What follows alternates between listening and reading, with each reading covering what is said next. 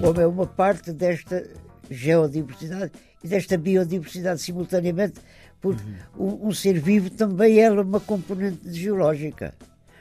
Um ser vivo é uma entidade da Terra, portanto também é uma entidade geológica. Então, de que medida que a humanidade se relaciona com a geologia? Desta maneira, nós fazemos parte da Terra da mesma maneira que uma alface, que uma batata, ou que um lagarto, ou que um rato, ou que uma barata. Portanto, somos parte integrante da evolução da Terra. Estamos com o chamado avô dos dinossauros, António Galopim de Carvalho. Na realidade, é, é avô do Domingos, da Francisca, do Mateus. É o mais conhecido geólogo português, é diretor emérito do Museu Nacional de História Natural, doutorado em sedimentologia e geologia na Universidade de Sorbonne, em Paris, e na Universidade de Lisboa. É autor de uma vastíssima bibliografia científica, de divulgação e também de ficção. E vejam só, o professor Galopim de Carvalho tem não um, mas três livros sobre culinária, com poejos e outras ervas, as sordas, migas e conversas e o último, que é de 2019, com coentros e conversas à mistura. Portanto, além de uh, ser um divulgador científico e um professor, é também um homem que se interessa por aquilo que nós comemos. Professor na Faculdade de Ciências da Universidade de Lisboa durante 40 anos, jubilou-se em 2001 como professor catedrático e é responsável científico por vários projetos de investigação nas áreas da geologia marinha e da paleontologia dos dinossauros ou dinossauros. Professor, vamos continuar as nossas conversas. Já falámos algo sobre isto, mas isto é, tem a ver com os geossítios, que o professor também já falou, e com os geosmonumentos, que foi que, no princípio da nossa conversa. O geomonumento é um geossítio que tem monumentalidade para merecer esse nome. Por exemplo? A Pedreira de Carém, que é um geomonumento. Ah, exatamente, já falamos. Porque ela tem monumentalidade para merecer esse nome. Mas, por exemplo, aqui um, uma rocha que aflora num sítio que é muito interessante do ponto de vista pedagógico, pode ser apenas um geossítio e não tem, não tem monumentalidade, portanto não lhe chama. Eu costumava, costumava, e nas minhas aulas eu falava que havia três categorias destes tipos de geomonumentos ou de geossítios.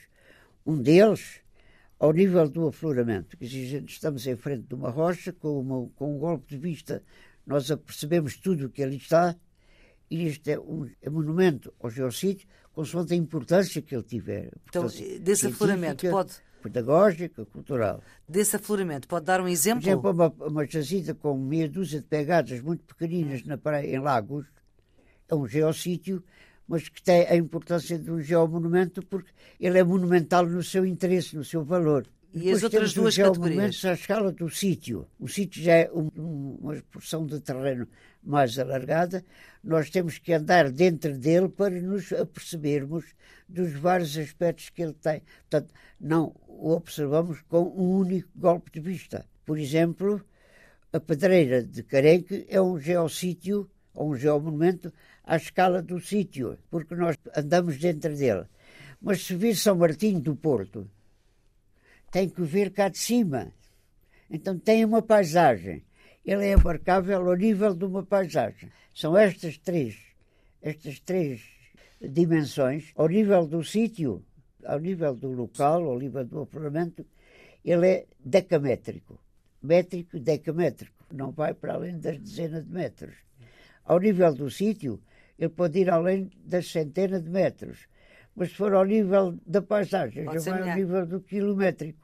São estas três, estas três escalas para a avaliação do tipo de geomonumento ou geossítio. Como digo, a palavra geossítio ou geomonumento, uma e outra diferem pelo aspecto mais ou menos monumental que possa ter. Sr. Professor António Galopim de Carvalho, como é que a geologia, que é a sua matéria-prima de pensamento, como é que a geologia se relaciona com a história da humanidade? É uma pergunta quilométrica esta. A geologia preocupa-se com a história da vida a humanidade está no topo da vida. Portanto, aí já está uma resposta dada. A geologia é o estudo da Terra. A Terra tem a parte mineral, a parte inorgânica, mas tem a parte viva, a componente viva que nós nos rodeia tudo lá. Portanto, desde as primitivas bactérias às árvores mais avançadas do ponto de vista da complexidade, ou, dos protozoários, dos metazoários, dos répteis, dos mamíferos, das aves, por aí acima, na escala de complexidade crescente, o homem é uma parte desta geodiversidade e desta biodiversidade simultaneamente, porque uhum. um, um, ser vivo também é uma componente geológica. Um ser vivo é uma entidade da Terra, portanto também é uma entidade geológica. Então, de que medida que a humanidade se relaciona com a geologia? Desta maneira, nós fazemos parte da Terra da mesma maneira que uma alface, que uma batata, ou que um lagarto, ou que um rato, ou que uma barata. Portanto, somos parte integrante da evolução da Terra.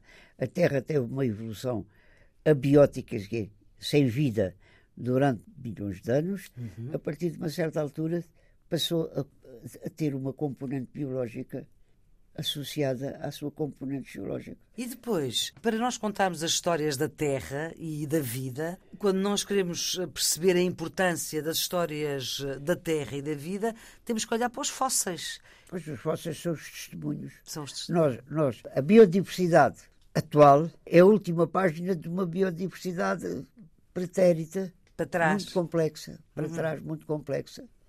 Que está testemunhada pelos fósseis. Suponhamos que comparemos a história da Terra, as camadas sedimentares, às, às páginas de um livro. Nas mais antigas estão os elementos mais antigos, nas mais uhum. modernas estão os elementos mais modernos.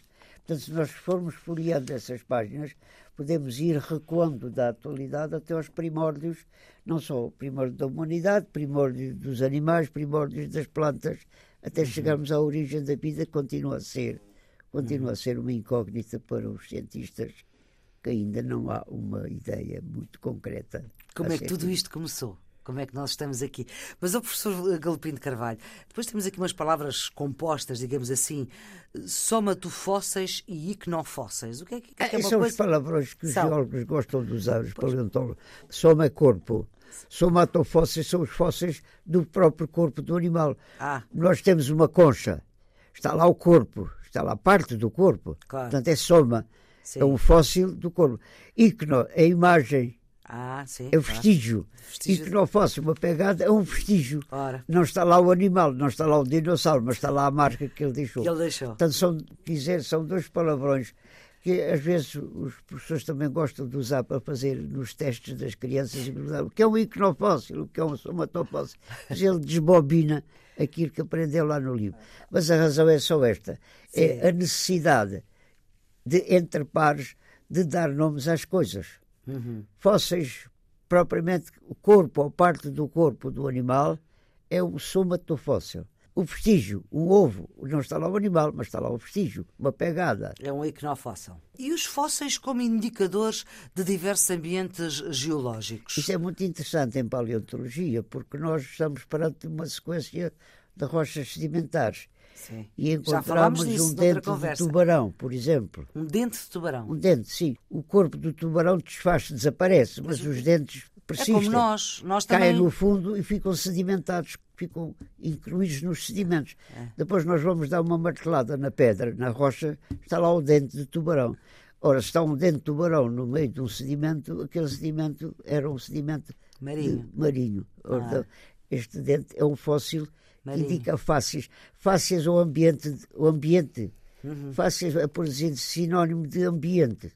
Uhum. Fáceis. E depois do... há os fósseis de idade. Sim, que são? São aqueles que nos permitem dizer esta rocha mais antiga do que aquela, ou aquela ah. mais moderna. Portanto, então onde é que estão as rochas mais antigas em Portugal?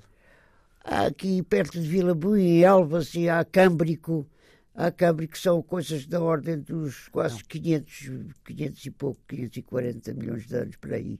Em Vila Buim, perto de Elvas. Portanto, no Alentejo. Há uns fósseis pequeninos que estão lá, mas, mas temos outros com 400 milhões de anos, com 300, por aí adiante. Nós temos bastantes fósseis em Portugal de praticamente todos os estratos Portanto, a parte mais antiga de Portugal é ali o Alentejo, colado à Espanha? Não, não há, não, há coisas mais antigas, traz os montes, há coisas mais antigas, sim.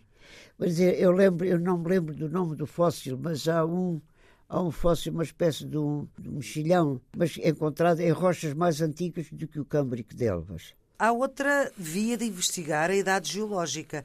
Digamos que a geologia há dois tipos de idade.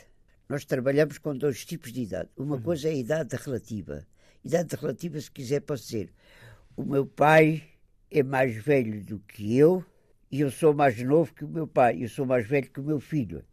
O pai é mais novo que o avô, mas é mais velho que o filho. Portanto, é esta a relação. Certo. Nós, em paleontologia, com base nos fósseis, podemos dizer estas formações são mais antigas do que esta, são mais modernas do que esta, ou são do mesmo tempo. Portanto, uhum. esta é a idade relativa. Uhum.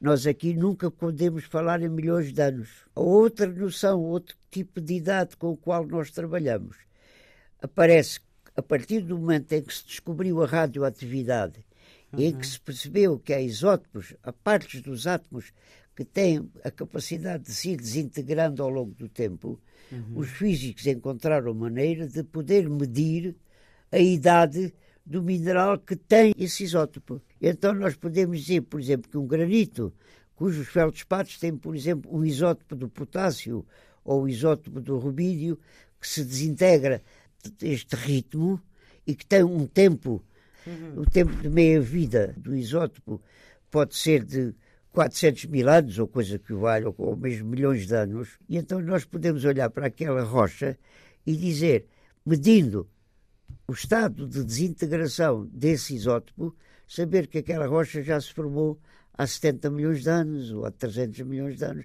E aqui nós trabalhamos com idades isotópicas a partir do isótopo do elemento químico que está dentro do mineral. Uhum. Idade radioativa, porque também se diz, porque utiliza a radioatividade uhum. da substância.